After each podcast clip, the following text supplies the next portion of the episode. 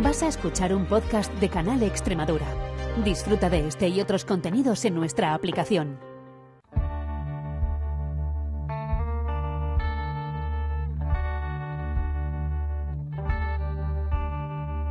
Las perras de Pavlov con Olga Ayuso.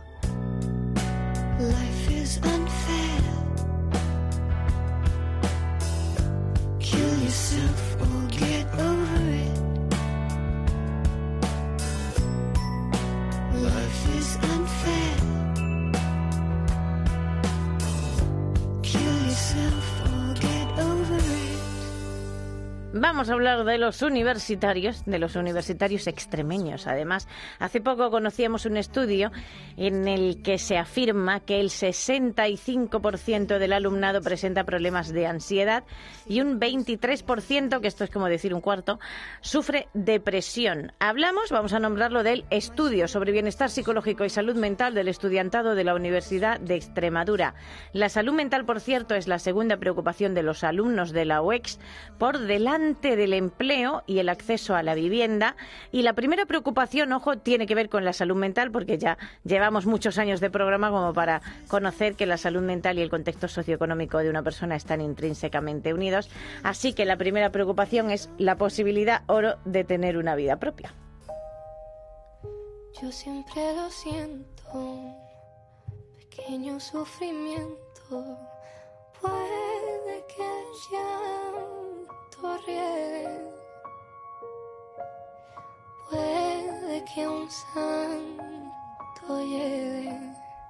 Y hemos elegido a Valeria Castro y su tema con cariño y con cuidado para hablar de este tema. Vamos a saludar a los coordinadores del estudio, Rocío Yuste y Víctor López. Bienvenidos, ¿qué tal? ¿Cómo estáis?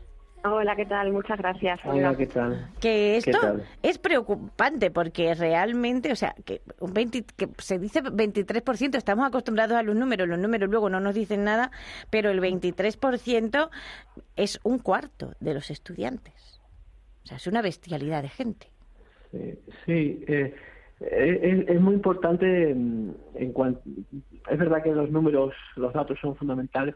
Es muy importante en estos números tener en cuenta que, que mm, el 66 y ese 20, 23 Mm. proceden de, de la propia percepción que tienen que tienen ellos y ellas Ah. eh, sobre su salud mental, ¿de acuerdo? Y, Sí. y no, no es un dato ni mucho menos para, para no tener en cuenta. Ah. Eh, pero hay un dato todavía más importante, yo creo, Sí. para, para remarcar esa idea, ¿no? Y es el hecho de que, de que el diagnóstico que nos, nos dicen que tienen, los, Hmm. aquellos que han sido diagnosticados, pues tienen unas cifras muy altas también, ¿no? Estamos hablando de un veintitantos por ciento en el caso de problemas de ansiedad Sí. y casi un 13% en el caso de depresión, que el diagnóstico pues es una cifra excesiva en, en personas jóvenes. Exactamente, es muy Eh, alta. El diagnóstico corrobora que efectivamente eh, ellos se sienten se sienten bastante mal desde el punto de vista de la ansiedad y de la depresión. ¿no? Hmm. Lo que yo no sé es, porque ahora os preguntaremos por la metodología del estudio y tal, pero lo que yo no sé, Rocío, por ejemplo, es qué parte, lo que yo decía antes, qué parte tiene que ver esta sociedad que les hemos dejado, bueno, que les estamos dejando, o que nos estamos dejando, porque vivimos en ella también, eh, con estas, es- este contexto que al final es hostil. Sí, sin duda hay muchas, algunas claves porque tenemos que, que contar que este estudio no, no solo tiene una parte cuantitativa, Hmm. sino que además han aportado eh, aportaciones y reflexiones en, en un apartado final. Sí. Y en ese apartado final hemos podido comprobar eh, cómo, por ejemplo, la incertidumbre es una parte muy importante de su sufrimiento actual. Hmm. Eh, los- están en el espacio universitario ahora mismo, pero lo que se van a encontrar después eh, les resulta de una incertidumbre. También señalan eh, cuestiones relacionadas con las redes sociales virtuales. Sí. Eh, también ha sido un, un punto eh, que les está provocando de alguna manera ese sufrimiento psicológico del que estamos hablando, ¿no? Y sin duda la, la sociedad que nos hemos dado, esa hostilidad que comentabas, pero esa incertidumbre Hmm. que se ha aumentado también con, con la pandemia por COVID, eh, también ha acelerado de alguna manera este proceso de sufrimiento psicológico en nuestros jóvenes. Sí, que además esto es importante. Bueno, contadme cómo se ha realizado el estudio, porque ha habido más de 2.000 participantes, pero la población objeto de estudio es de 19.800, que son los que estudiarán en la UEX, supongo. Sí, sí, la población, el universo eran 19.800, que eran los matriculados el año, el curso pasado, el 22-23. Eh, no, el curso presente, perdón, en octubre se lanzó la...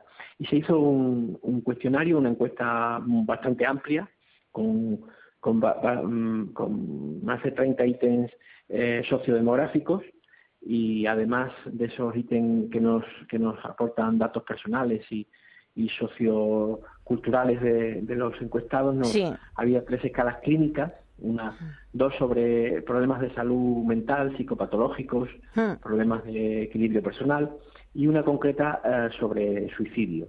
Y con todo, el, eh, se, formó un cuestionario, se constituyó un cuestionario pues muy amplio em, que se distribuyó por a través del diferenciado de estudiantes hmm. a todos los estudiantes de la universidad y tuvimos pues eso 2.057 respuestas.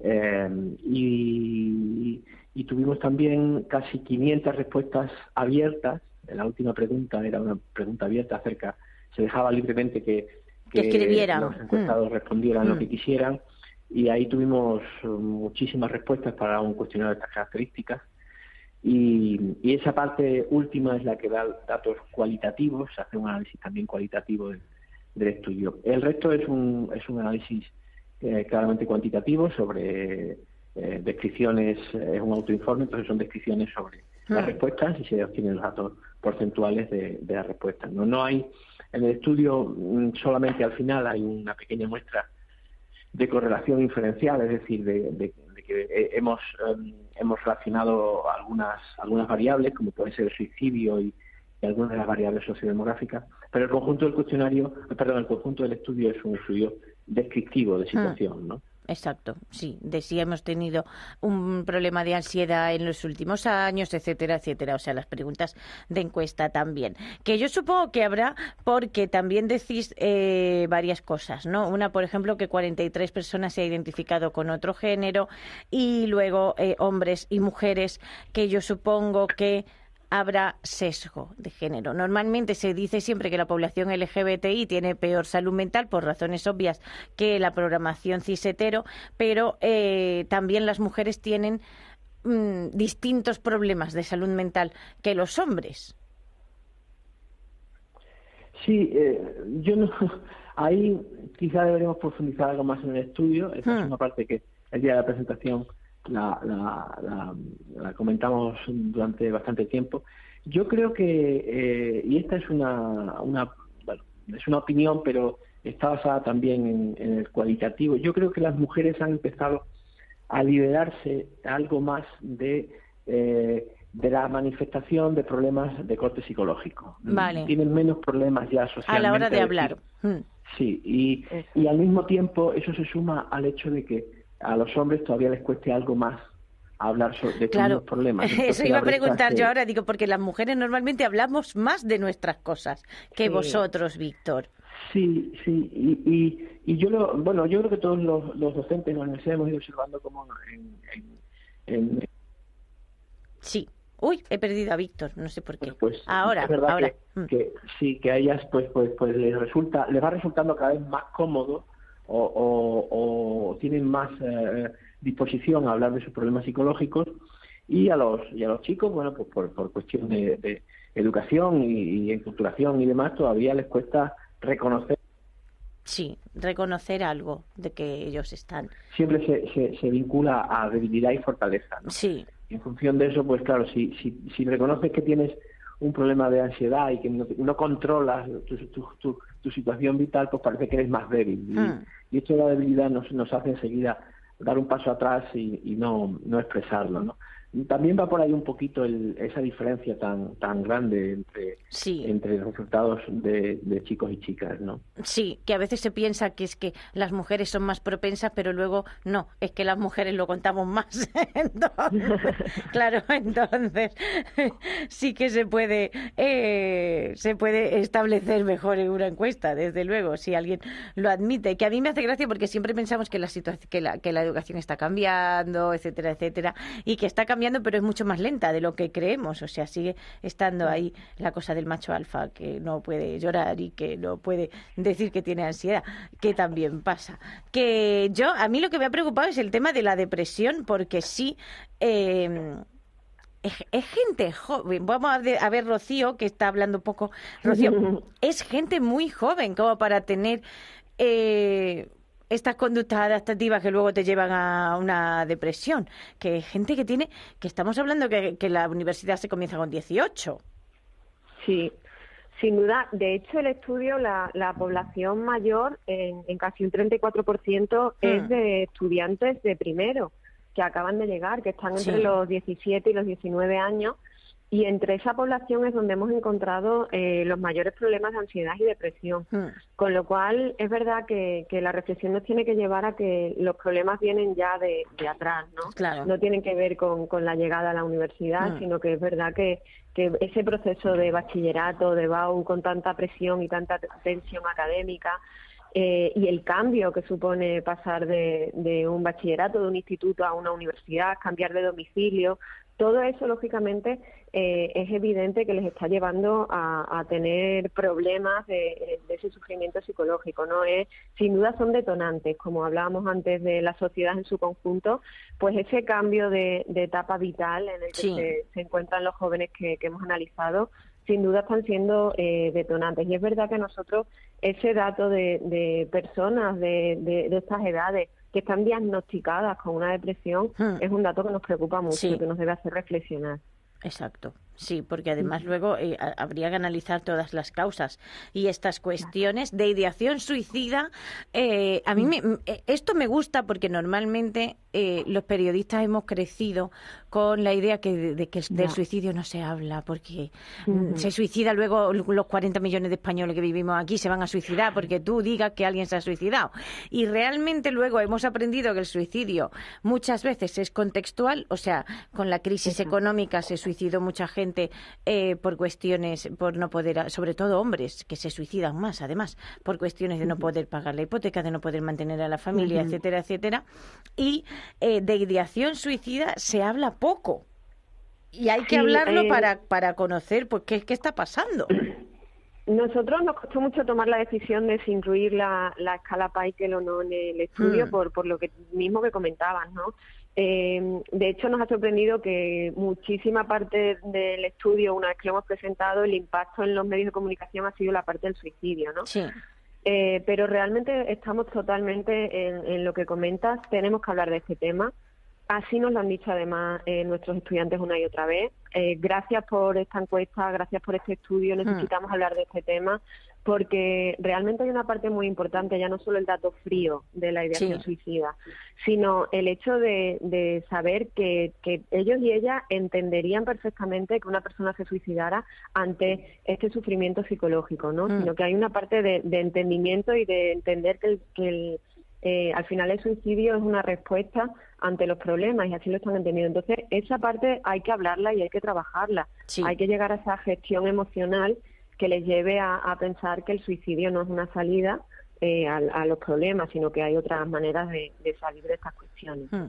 Sí, el problema es si no encuentras maneras. No me refiero a que no las haya, sino eh, el hecho de llevo cuatro años en paro, no sé qué, no sé cuándo, porque es que realmente, de verdad, el contexto socioeconómico es, es, complejo y, y, era complejo. Yo tengo 46, ¿vale? Lo digo para que nos situemos en la edad. Y era complejo porque cuando yo terminé la carrera se abría un abismo negro absoluto. Eh, y yo no he dejado de trabajar, o sea, el, el, tiempo más gordo que he tenido de paro ha sido un año, pero un año que se me hizo eterno, por cierto, es una cosa eterna y, horrible, pero em, yo he tenido primos más pequeños que con 27 años habían trabajado tres meses en una academia dando clase, o sea, que cada vez es peor la cosa, que no lo queremos poner negro, pero realmente, claro, o sea, e, esto los chavales lo saben.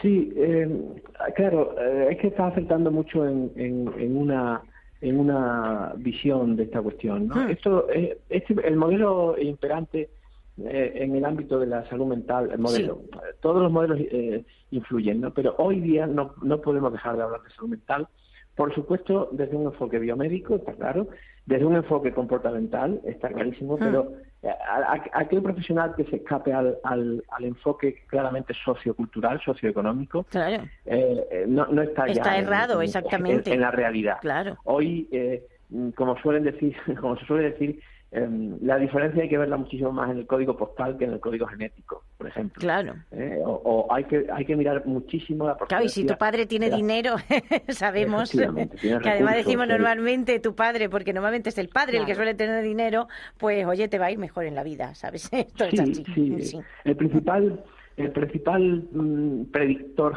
de, del éxito eh, va a ser que, que, que tus padres, que tu familia, que procedas de una familia con recursos, del tipo que sean, ¿no? Mm. Para poder acceder a, a estudios, a formación, a empleo, a contactos, eso, a todo. Eso ya no se puede no se puede obviar. Mm. Bien es cierto, bien es cierto, mm, teniendo en cuenta esto que también le tenemos que dar una vuelta a los a los modelos familiares de crianza, a los estilos parentales, al, al, núcleo familiar como como como lugar de aprendizaje, de enseñanza de, la vida, no solo de, de, cuestiones que tienen que ver con los valores y los principios, sino de enseñanza hacia la vida, ¿no? Eso eso también, también tenemos que, meternos ahí y, hablar de ello, porque bueno, eh, esto no es solo el hecho de que, de que eh, consuman redes sociales virtuales o que tengan amigos, bueno, todo influye y, y eso es lo que, cuando decía, hablabas de hablar, sí, claro, efectivamente tenemos que empezar a hablar de todo, hmm. de todo, de cómo hemos ido construyendo unos modelos de vida y de existencia en la que a los jóvenes cada vez le hemos les hemos ido por, les hemos llevado por un camino en los que en los que no hay frustración por ejemplo no se aprende de la frustración eh, no se aprende del, aburrimiento no se aprende del silencio eh, y entonces parece que todo tiene que ser activo que todo tiene que ser para mañana que todo tiene sí que ser, y además hay un teléfono que... puede sobreestimularte en 0,2 vamos o sea claro. claro efectivamente eso eso nos hace llevar a, a que ellos mismos pues efectivamente puedan ver el el hecho de, el hecho de no vivir, de no vivir, porque en muchos casos ni siquiera es quitarse la vida, ¿no? Ellos hmm. piensan, bueno, si me durmiera y no me despertara, pues se solucionaban mis problemas. O sea, que a veces no, no, bueno, pues una solución, sí, bueno, para ellos se está normalizando una solución, eh, que es una solución final, eh, de hmm. una manera bastante ligera, eh, pienso yo, porque efectivamente tampoco la queremos abordar. Yo, yo siempre digo, yo siempre digo, en relación con el suicidio y con el suicidio de jóvenes o de adolescentes. ¿no? decimos, es un problema social, sí, sí, bueno, pero el problema social es fundamentalmente las, las razones por las que un joven o un adolescente llega a plantearse el Exactamente. suicidio, mm. mucho más que el propio hecho suicida, ¿no? Eh, cuando a, los adolescentes se les acosa eh, y dice, bueno, es un problema social la respuesta, porque tienen otras respuestas o tienen otras posibilidades. No, no, el problema que tenemos es que haya bullying, eh, que haya acoso, que, que se den unas circunstancias muy, son cosas... muy extremas para la juventud ahora mm. mismo, un precariado que se está eternizando, ¿no? Tienes que conseguir un empleo, sí, pero el empleo tiene que ser pues, como sea, en las condiciones que sean, de la manera que sea. Sí, y luego además, si eh, no aceptas trabajar 14 horas por 400 euros, es que los jóvenes no quieren trabajar. Y la generación de cristal, y la generación no sé qué. Y luego además piensan que la, la gente corriente y moliente, iba a decir normal, pero odio la palabra normal, pero lo uso mucho, ¿vale?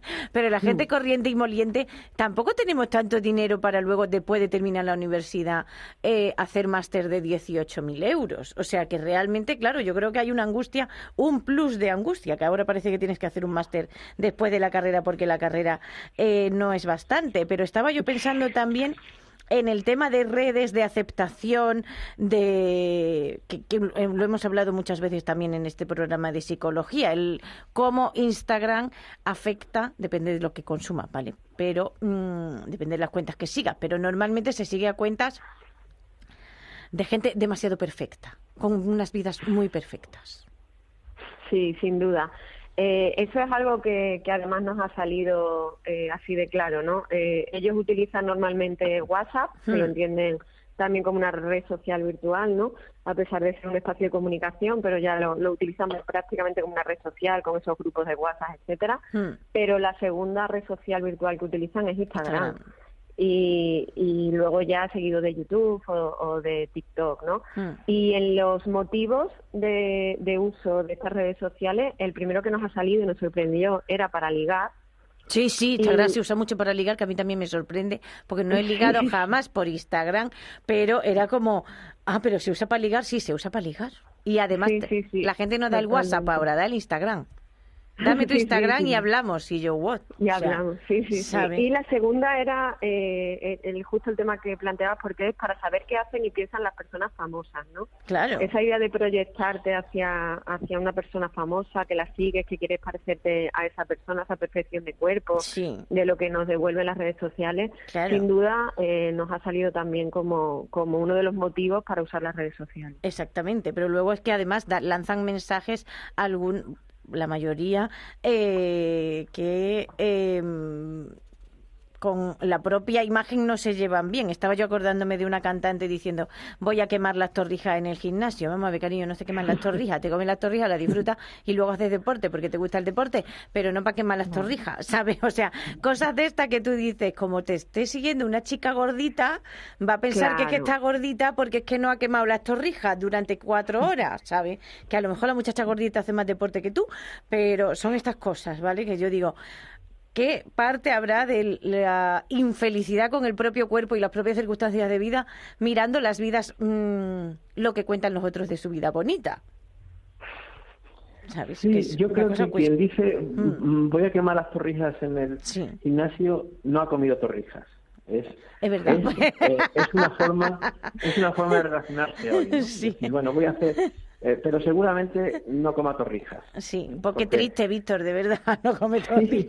Sí, es muy triste, pero, pero es así. Ahora, eso sí, va a decir, va a decir que las va a quemar para porque es, quiere dar la idea de que es una persona normal que come mm. torrijas, ¿eh?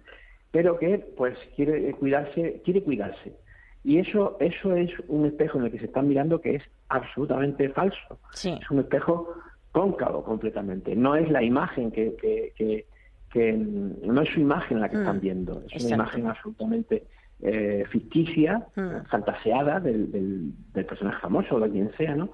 Que eh, quiere aparentar una, una, una, cierta normalidad, pero mm, añadiendo el elemento de que, de que, de que es fuerte, ¿no? Lo hablábamos antes, de que de que hay fortaleza de que me cuido y exactamente. y tú si no haces pero en realidad no no no no no, hay, no añade nada qué ocurre pues que un joven em, al que estamos diciendo constantemente cómo tiene que ser un estilo de vida, de moda, de, imagen, de pues busca referentes y los referentes los encuentra en, en, una red social virtual llena de filtros y piensa que, esos filtros son la realidad.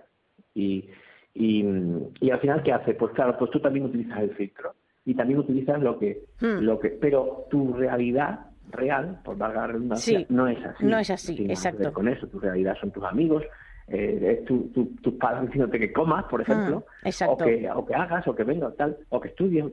Y eso eh, está generando un conflicto, un mm. conflicto de, casi de doble identidad, ¿no? La que yo estoy viendo para mí hacia adentro y la que yo estoy intentando proyectar continuamente hacia afuera, ¿no? Sí, eh, ahí sí, sí encuentra un un gran em, acomodo las redes sociales virtuales porque tiene a personas pues yo creo que completamente enganchadas, ¿no? Sí, sí, pues, completamente. yo, diría que incluso hay, hay, hay algo en los algoritmos para enganchar a la gente, como las sustancias estas del tabaco. Sí, hombre, hay psicólogos conductistas, o sea, psicólogos de conducta, cognitivo-conductuales y hay psicólogos en todas las redes sociales de cómo podríamos enganchar más a toda esta gente, porque la gente trabaja, tú sabes, en donde puede. La cuestión es que nos queda poco tiempo, creo, eh, porque los estudios obviamente se hacen para, no se hace solo para vamos a tener un estudio, sino esto es una radiografía de la situación y eh, qué se puede hacer, o sea, desde dónde partimos es lo que se ha visto y qué puede hacer la universidad por estos estudiantes. Bueno, pues eh, este estudio yo creo que es importante porque nos plantea la necesaria reflexión sobre el papel que juega la universidad como detonante de los problemas de salud mental, ¿no? Creo que, que creemos que debemos de partir de ahí, de entender que de alguna manera hay algunas cuestiones que estamos haciendo en la universidad que están sirviendo como detonantes. Por Hmm. ejemplo, una de las cuestiones más claras que, que nos decían los estudiantes, aparte de la excesiva presión académica, Sí, em, la necesidad de espacios de estudio y convivencia emocionalmente seguros. vale. Es decir, que un Mm. estudiante, claro, que, que un estudiante en un momento que, que tiene una crisis de ansiedad o que se encuentra en un estado de ansiedad muy elevado, que pueda decirle abiertamente a sus compañeros o a su profesor o profesora que tenga delante en el momento que no puede realizar una actividad académica porque en ese momento no puede. Realmente eh, su, su nivel de ansiedad no se lo permite. E- En este sentido, los estudiantes apuntaban tanto a la, a la necesidad de entendimiento y formación de los docentes, pero también de sus propios compañeros. Con lo cual, eh, nosotros entendemos, y, al final es la propuesta que hacemos, ¿no? Hmm. que toda intervención debe ser una intervención comunitaria. Es decir, tenemos que, que entender la confluencia de, de aportaciones disciplinares y profesionales de todos los ámbitos de la sociedad. Sí. La universidad sola no puede ir a ningún no puede hacer sitio, caso, no va exactamente. Hmm. Efectivamente, tiene que ser una cosa conjunta de todos los agentes. eh, tanto antes comentaba Víctor, la familia, pues por supuesto la familia, los amigos eh, y todos esos entornos, todas esas redes sociales presenciales. Sí, qué complejo, también. ¿no? Sí, sí, sí. Pero tiene que ser una cosa de Sí. todos. Ahora mismo en la universidad tenemos un, un marco legislativo, la, la recién eh, aprobada LOSU, Hmm. que ya apunta a dos cuestiones clave, que son el derecho de los estudiantes a este bienestar psicológico Sí. y, el, y la obligación de tener una unidad de atención psicológica en todas las universidades, con lo cual. Mm. ahora misma tenemos una base para poder trabajar sobre Sí. estas cuestiones. Que está muy bien. Que también lo que decías antes, y creo que nos queda un minuto, así que resumimos mucho, eh, lo que decías antes de que los estudiantes estuvieran en un espacio seguro y tal. Puede haber profesores que piensen, Cari, todos nos hemos puesto nerviosos antes de un examen. Sí, es verdad que, que a veces cuando planteamos estas cuestiones se nos acusa de infantilizar de alguna manera Mm. a los estudiantes universitarios siendo mayores de edad, ¿no? Claro. Pero este estudio, por ejemplo, o las muchas conversaciones que hemos tenido con nuestros universitarios, nos dan a entender que sí tenemos que, que pensar sobre esta cuestión, sobre Hmm. el- los espacios de estudio y convivencia, sobre todo emocionalmente Sí. seguros, ¿no? Se nos ha olvidado de alguna manera esas reglas de convivencia necesarias e importantes Hmm. y, y incluso reflexionarlas eh, con las cuestiones importantes que hemos comentado, como esa incertidumbre, Sí. esas redes sociales virtuales que están afectando, repensar todos esos espacios de convivencia. Sí, que es importante también. Sí. Tenéis mucho trabajo. Y tenemos los medios de comunicación Tenemos, también, pero a veces, sí. a veces parece que que vamos contracorriente, también te lo digo, Sí. ¿sabes? Sí. Es una cosa como aquí todo el rato dando la matraca, hablando de salud mental y de no sé qué y no sé cuánto, y a veces parece que vas contracorriente porque todo, o sea, individualmente a, nadie te dirá la salud mental no es importante, pero luego vemos el, la sociedad como conjunto, ¿sabes? A dónde vamos, el ne- capitalismo salvaje, etcétera, etcétera, y dices, Sí. pues, hija, no lo parece que la salud mental sea tan importante, porque entonces, y eso que estamos mejor que hace unos años, que eso también lo, lo pienso, lo- en condicionantes socioeconómicos hay menos gente que pasa hambre, etcétera, etcétera, en condicionantes globales, me refiero, pero madre mía, todo lo que queda por hacer. Así que, pues eso, que tenemos mucho trabajo por delante. Víctor López y Rocío y usted, muchísimas gracias a los dos. Gracias, gracias. Olga. A ti. Olga. Chao. Puede que un santo llegue. Ti estoy aprendiendo y te juro que lo intento. Mirar por donde puedo. Poner los pies en el suelo.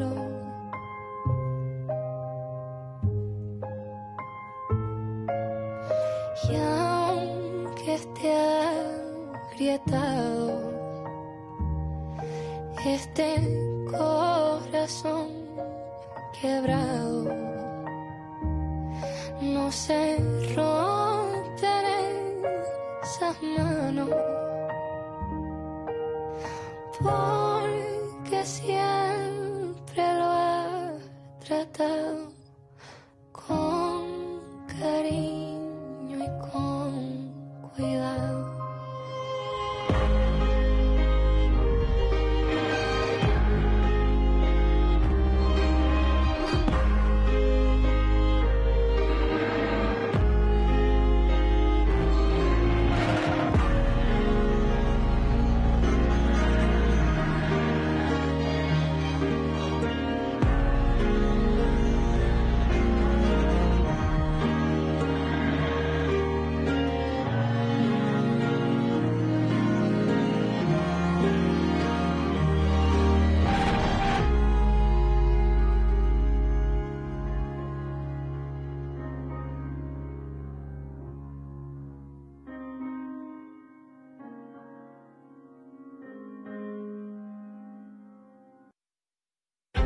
Has escuchado un podcast de Canal Extremadura.